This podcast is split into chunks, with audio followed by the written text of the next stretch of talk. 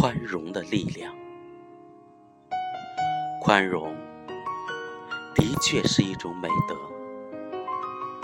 温暖的宽容也的确让人难忘。不妨让我们看两个例子：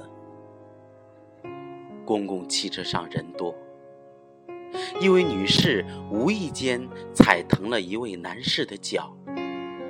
便赶紧红着脸道歉说：“对不起，踩着您了。”不料男士笑了笑：“不不，应该由我来说对不起。我的脚长得也太不苗条了。”轰的一声，车厢里立刻响起了一片笑声。显然，这是对优雅风趣的男士的赞美，而且身临其境的人们也不会怀疑，这美丽的宽容将会给女士留下一个永远难忘的美好印象。一位女士不小心摔倒在一家整洁的。铺着木板的商店里，手中的奶油蛋糕弄脏了商店的地板，便歉意地向老板笑笑。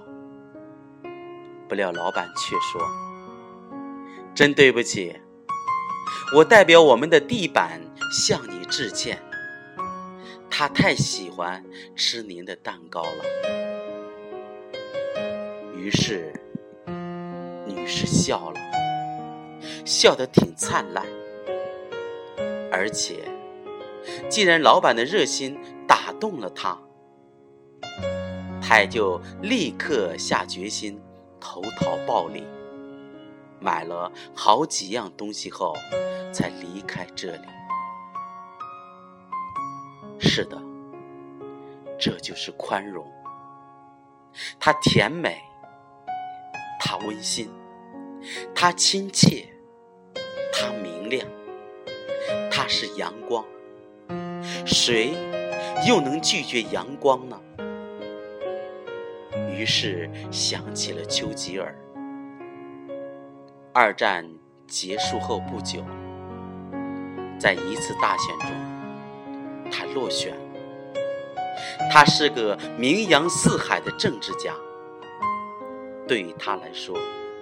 落选，当然是件极狼狈的事，但他却极坦然。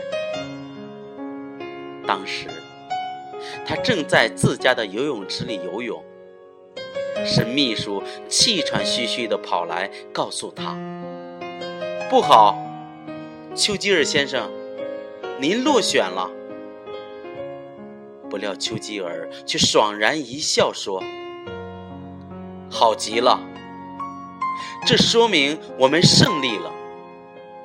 我们追求的就是民主，民主胜利了，难道不值得庆贺？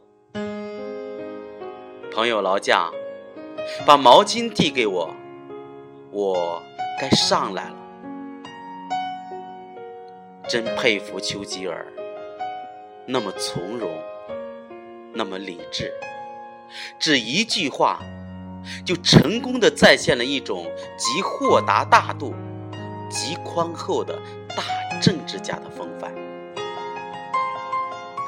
还有一次，在酒会上，一个女政敌高举酒杯走向丘吉尔，并指了指丘吉尔的酒杯，说：“我恨你。”如果我是您的夫人，我一定会在您的酒里投毒。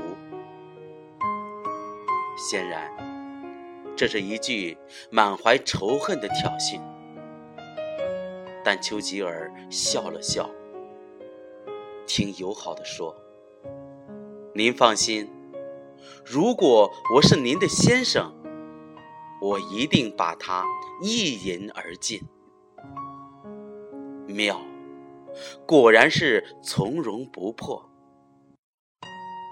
不是吗？既然您的那句话是假定，我就不妨再来个假定。